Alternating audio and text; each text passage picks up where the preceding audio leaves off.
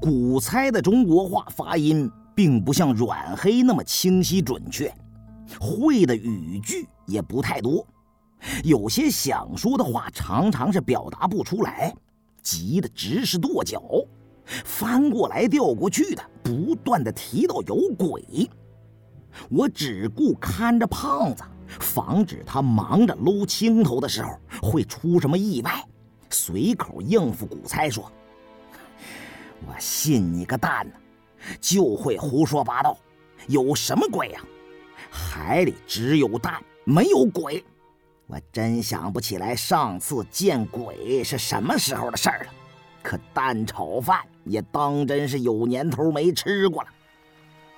虽然说话没走脑子，但在反射神经的作用下，我还是和 Sherry 杨顺着他的手望了一眼。海石花丛中那团模糊不清的黑色人影，已经不知什么时候变得清晰起来，五官轮廓历历在目，但如同水中倒影，辨不清是男是女。那鬼影似乎是片深黑色的海水，在固体的海石花和海柳之间飘忽不定，突然。就流进了那堆死人骨头中，骷髅头深陷的眼窝里，随即淌出了黑水，像是头骨里涌出两行漆黑的泪水，冤魂痛哭啊！我似乎感觉到整艘海柳船都已经被死亡的阴影所笼罩，看来形势不妙。从底舱破了的那一刻起，我们就已经注定了无路可逃了，立刻便要重蹈那伙英国人全军覆没的后辙呀！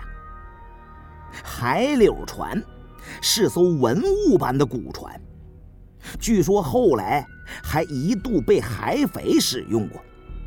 船体虽然经过了数次大修和改装，但主体结构。仍是最早的那些海柳，一直沿用至今。两年前由英国人收购并进行了改装。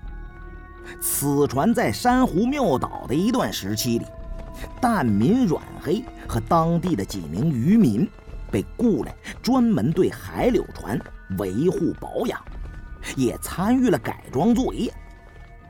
英国打捞队。花了很大的心血改装海柳船，